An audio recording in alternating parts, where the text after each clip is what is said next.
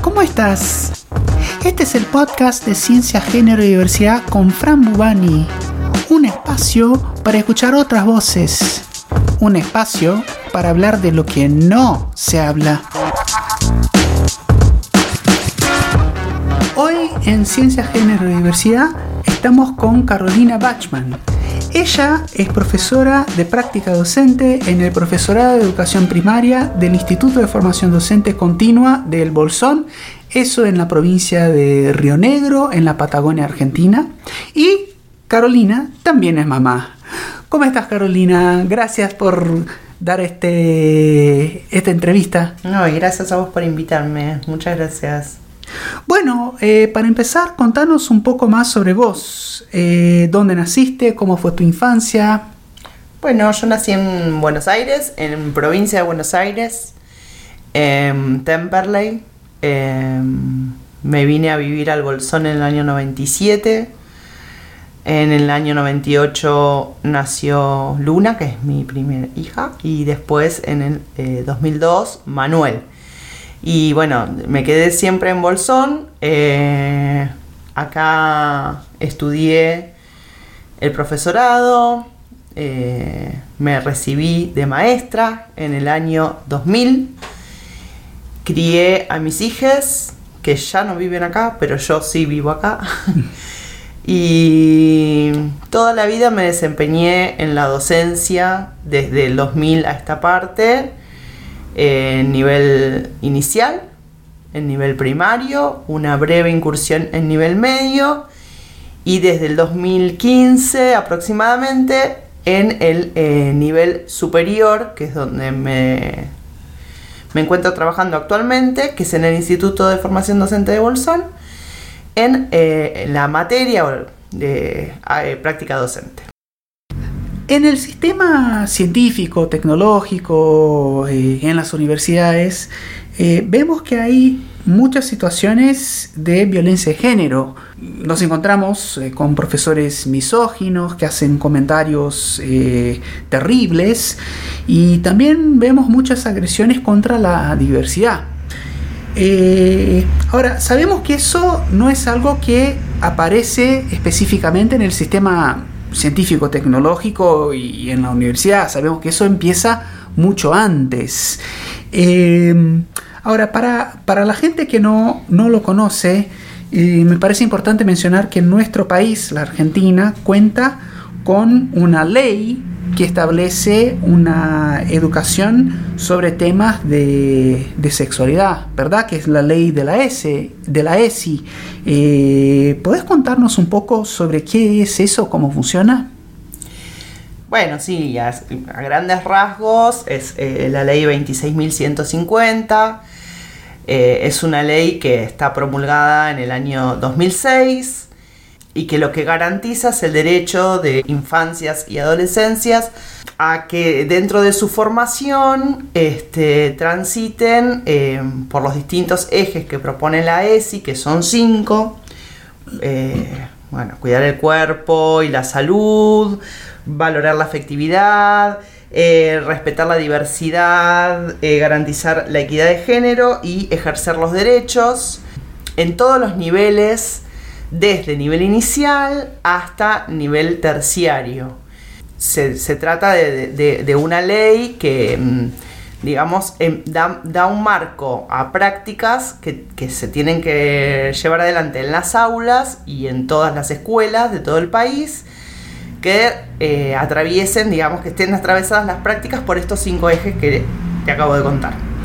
Ahora, qué, interesante, ¿no? Porque es una ley que plantea una formación, diría yo, muy completa, ¿no? Y, a lo largo de, prácticamente toda la escolaridad, ¿verdad?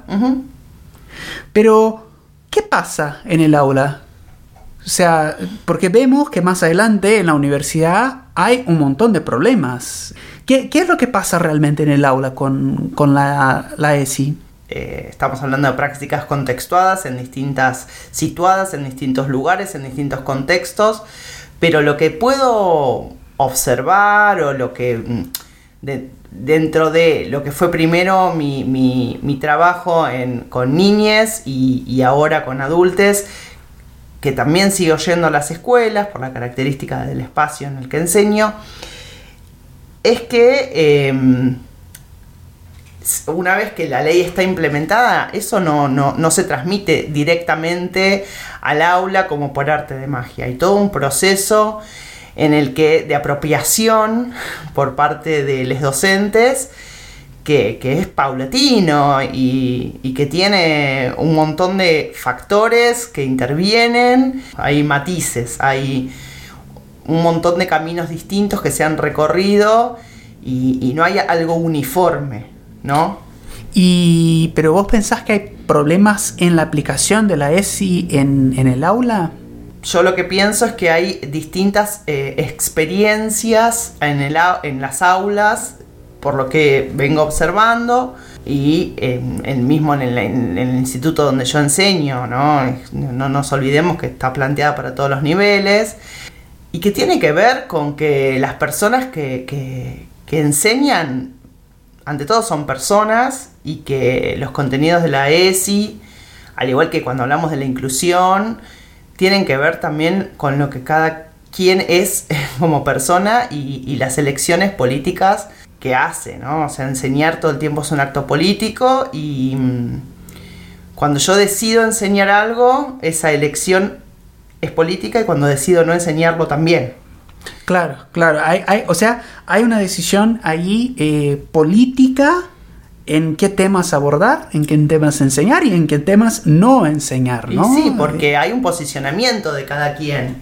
Y ese posicionamiento eh, está atravesado por hasta cuestiones religiosas, como otro tipo de, concepciones que habilitan o, inhabilitan, digamos, las prácticas que tienen que estar transversalizadas por la ES y todas las prácticas, eh, porque eh, así lo establece la, ley, es, nuestro marco, digamos, pero mm, como justamente las personas somos las que estamos en las instituciones, eh, hay que ver también qué es lo que le sucede a esas personas con estos ejes de la ESI. Mm, tiene mucho que ver con cómo me, posiciono yo ante la sexualidad, en qué medio fui criado, criada, criade y, qué preguntas me hago yo eh, como docente. Este, entonces no es tan fácil pensarlo bueno, ya está aplicada la ley, listo, no hay más problemas, eso se va a enseñar sin ningún tipo de este, resistencia. Ahora, ¿qué pasa cuando un docente o una docente eh, decide no trabajar determinado contenido que está previsto en, la ESI?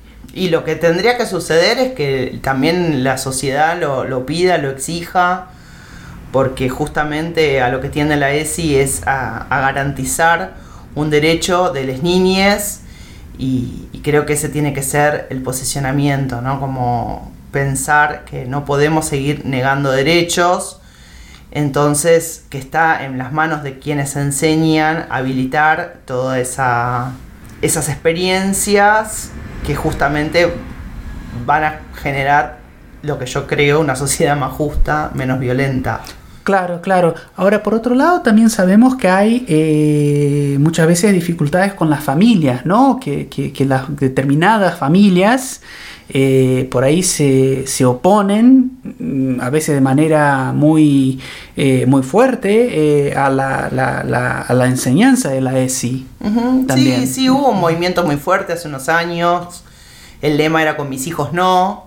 Claro. y que, bueno, gran parte de, la sociedad, de distintos grupos, se oponían y, no sé, y hablaban de adoctrinamiento en relación a la ESI, ponían ese nombre eh, en lo que es una práctica de enseñanza, es un objeto de conocimiento como cualquier otro, como lo es la matemática, o no sé, lenguas sociales. Y, bueno, ahí también hay una, una, batalla que, que tenemos quienes enseñamos, que es justamente poner por sobre las creencias claro. Eh, los derechos.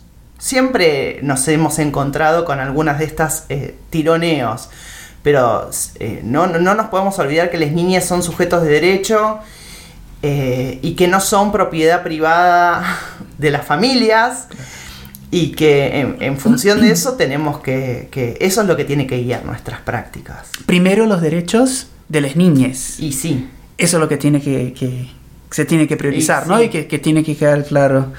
Ahora, ¿cómo se trabaja la ESI en la formación de docentes? Eh, bueno, la ESI es, eh, tiene como, digamos, como la, como la inclusión, como la interculturalidad, transversal a todas las prácticas de enseñanza. Bien. Por ejemplo, hay una, mm, en, en, el nivel superior, las personas que entran a trabajar, eh, entran luego de haber concursado. Y uno de los ítems, digamos, de ese concurso es que eh, el proyecto que presentan por escrito tiene que tener este, claramente eh, este atravesamiento explícito de la interculturalidad, la ESI y la inclusión. Em, aún en una materia eh, sí, sí, sí, sí, matemática, por ejemplo. Sí, en todas las materias, en tiene todos que los estar. espacios. Tiene que estar. Bien. Tiene que estar porque tiene que ser transversal a todas nuestras prácticas. Ahora, como como espacio de enseñanza se propone en el cuarto año del profesorado. Eh, para mí es un poco tarde.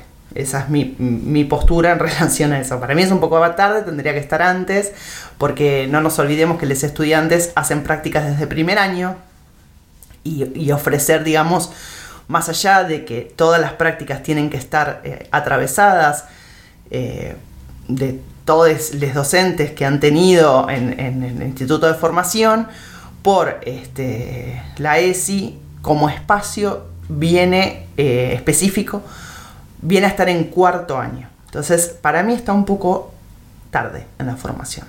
Bueno, una linda sugerencia ahí, sí, ¿no? Sí, sí, sí.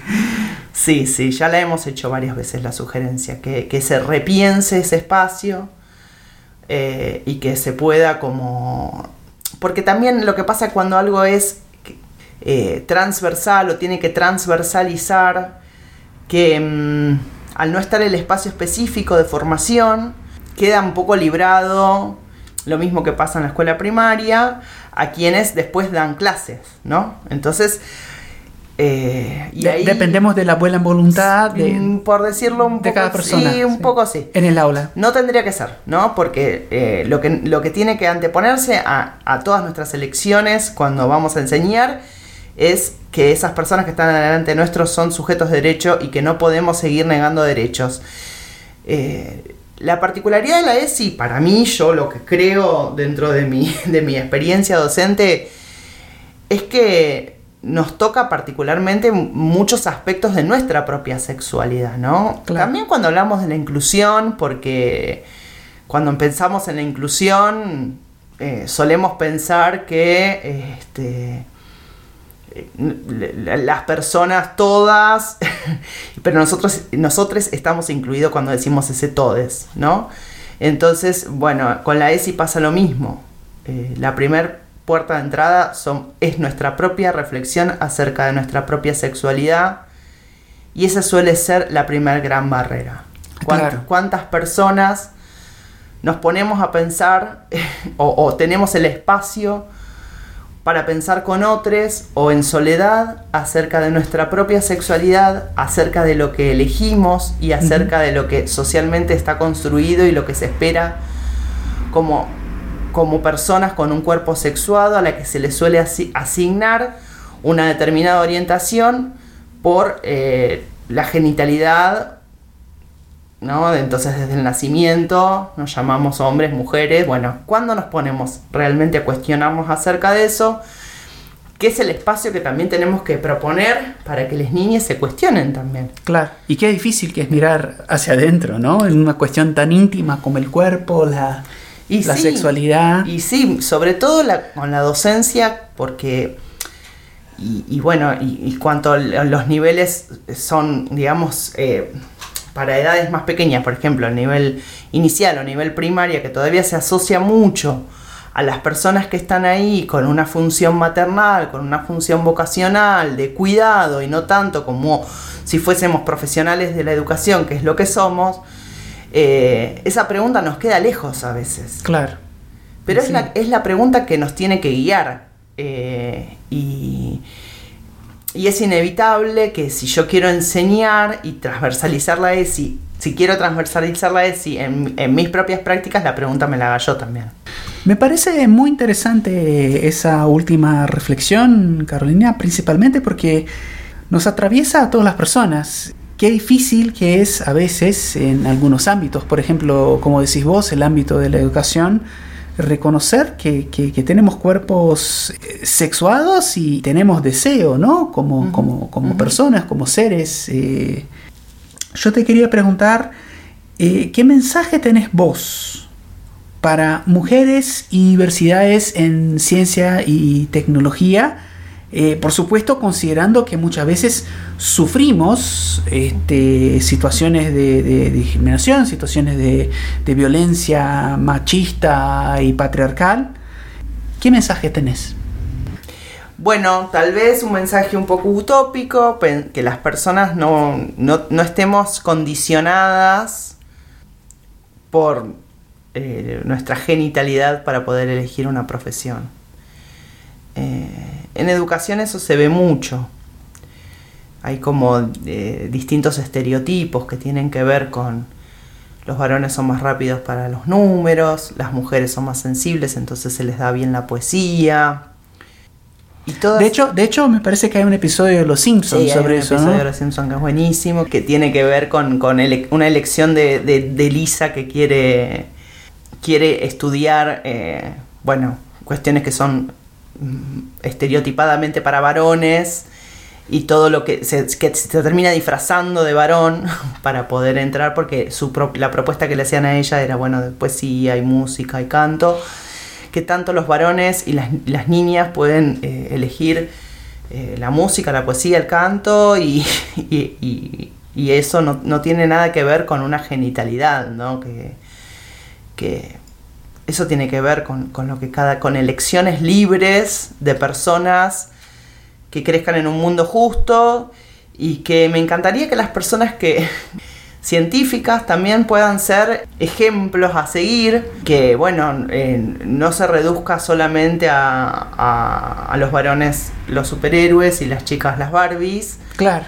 eh, que podamos empezar a pensar quienes tengamos niñez e infancias y adolescencias a nuestro alrededor, eh, desde el simple hecho de comprar un regalo para un cumpleaños, cómo, cómo puede llegar a ser ese regalo sin un, condicionamiento sexista, por ejemplo, desde esa cosa pequeña, hasta poder preguntar y- y poder ofrecer distintos modelos de profesiones y abrir el panorama y el abanico como, como sadres, como personas que estamos eh, cercanas a niñes, ¿qué es lo que pueden ser? Que, que pueden ser lo que quieran, desde Claro. astronauta hasta mecánica, Rompamos con los estereotipos de género. y tal cual, y me parece que en la infancia es, es, es urgente, porque Urgente. después pasan estas cosas, tenemos también la responsabilidad de pensar por cómo queremos que, que esas infancias eh, accedan al mundo adulto y que sea un mundo más libre, pero eso no se hace a los 18, eso se hace desde el minuto en el que esa persona ingresa a este mundo y las expectativas que ponemos por sobre las personas y cómo acompañamos esas infancias, cómo escuchamos esas infancias y todo lo que tienen para decirnos. Tenemos un montón de material, un montón de material bibliográfico, un mon- no sé, capacitaciones de buena calidad. No hay excusa. Claro, no hay excusa. No hay excusa, digamos, ya no, no hay más excusa de que, bueno, eh, cuando yo me formé para docente, bueno, eh, la formación de los docentes es continua y a mí me gustaría hacer mucho hincapié en esa palabra porque es nuestra responsabilidad con la profesión, formarnos continuamente para un mundo que cambia continuamente Claro, claro. y que tiene que estar ahí, eh, tenemos que estar ahí. Y buscarle la, la vuelta para romper con esas cadenas impuestas por eh, los estereotipos de género, ¿verdad? Sí, porque también reconocer que, a- que atrás de esos estereotipos hay sufrimiento. Claro. Porque hay una condena hacia lo que las niñas tienen que hacer y se espera de las niñas. Es una presión que, que muchas niñas eh, la, la sufren muchísimo. Entonces, también pensar siempre, yo no sé, pensarlo en clave de derechos, ¿no? Vuelvo todo el tiempo a esa palabra. Las niñas tienen derecho. Claro. Y yo como educador tengo la obligación. Como educadora tengo la obligación. Bueno, Carolina, eh, la verdad que me parece muy interesante todo lo que contás acá. A mí eh, personalmente me ayuda a, entender eh, el origen de lo que vivimos ahí en, en- en ciencia, tecnología, en el ámbito universitario y también eh, me parece que hay caminos posibles a seguir, nada, tanto para nosotros que estamos ahora en- en- viviendo en este mundo, como pensando también en las generaciones futuras, para que no tengan eh, que pasar por las mismas cosas que, que- que pasamos, fundamentalmente que pueden tener un mundo un poquito más justo y, como decís vos, con menos dolor, ¿no? con menos sufrimiento. Bueno, eh, te agradezco ahí por, por esta charla. Hablamos con Carolina Bachman, profesora de práctica docente en el Instituto de Formación Docente Continua de El Bolsón. Eh, gracias, Carolina. Gracias a vos por convocarme. Muchas gracias. Chao, hasta luego. Chao. Esto fue Ciencia, Género y Diversidad con Fran Bubani. Acá hablamos de lo que no se habla. Acá escuchamos otras voces. Compartí este podcast para empoderar a estas voces y hacer que el mensaje llegue más lejos. Seguime en las redes sociales para enterarte de las novedades y de todo lo que estamos haciendo para cambiar el sistema. Estoy en Instagram, arroba franbubani. También me vas a encontrar en Facebook y en Twitter. Gracias por escuchar. Hasta la próxima. Chao, chao.